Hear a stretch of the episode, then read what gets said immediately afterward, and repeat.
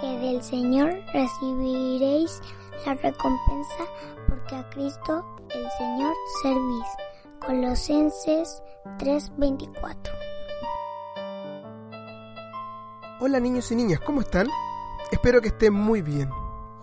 Hoy día vamos a contar la historia de un escritor de himnos. Escuchen muy bien. Hubo una vez un niño que vivía en Pensilvania, Estados Unidos.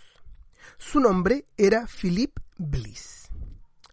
A Philip le encantaba la música, pero sus padres eran tan pobres que no podían comprarle ningún instrumento musical. Sin embargo, esto no desanimó a Philip, pues él reunió todo tipo de materiales desechados que encontró alrededor de su casa para poder hacer instrumentos. Un día, cuando vagaba por las calles, él escuchó la música más bella que jamás había oído en su vida. Absorto, él siguió la música y llegó a las puertas de una gran casa al finalizar la calle. Y antes de darse cuenta, ya había cruzado la puerta principal y estaba de pie en la sala de estar principal de la casa. Fue allí donde vio una joven mujer tocando un gran instrumento de color negro y teclas blancas. Sí, niños, adivinaron bien, era un piano. Philip nunca había visto algo como eso. La muchacha se asustó tanto cuando vio a aquel niñito junto a ella que dejó de tocar inmediatamente. Pero Philip le dijo, no, no, no, no, por favor, sigue tocando, quiero escuchar más. Pero la joven le dijo a Philip que se fuera inmediatamente. Así que, con mucha tristeza, Philip se tuvo que ir. Pero ese no fue el fin de su carrera musical. A los 12 años, Philip recibió al Señor Jesús como su Señor y Salvador.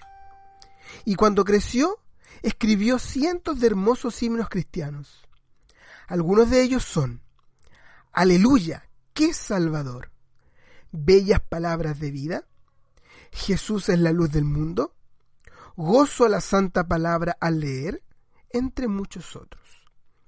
Hay uno en particular, que es el favorito de muchos, y que se llama Mi Redentor, o Yo cantaré de mi Jesucristo.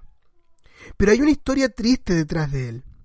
Este fue el último himno que Felipe escribió. Lo hizo a la edad de 38 años. En el mes de diciembre de 1876, Philip y su esposa hicieron un viaje en tren dentro de los Estados Unidos. Cuando el tren llegó a cierto puente, este se derrumbó. El tren se precipitó por un barranco, se incendió y la mayoría de los pasajeros murieron. Sin embargo, Philip logró salir con vida del tren. Pero cuando se dio cuenta que su esposa no había logrado salir, entró nuevamente para rescatarla. Pero no logró volver a salir. Días después, cuando se removían los escombros del tren siniestrado, alguien encontró la maleta de Philip.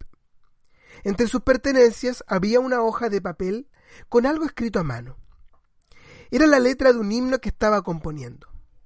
Más adelante, un hombre llamado James McGranaham escribió la música para este himno.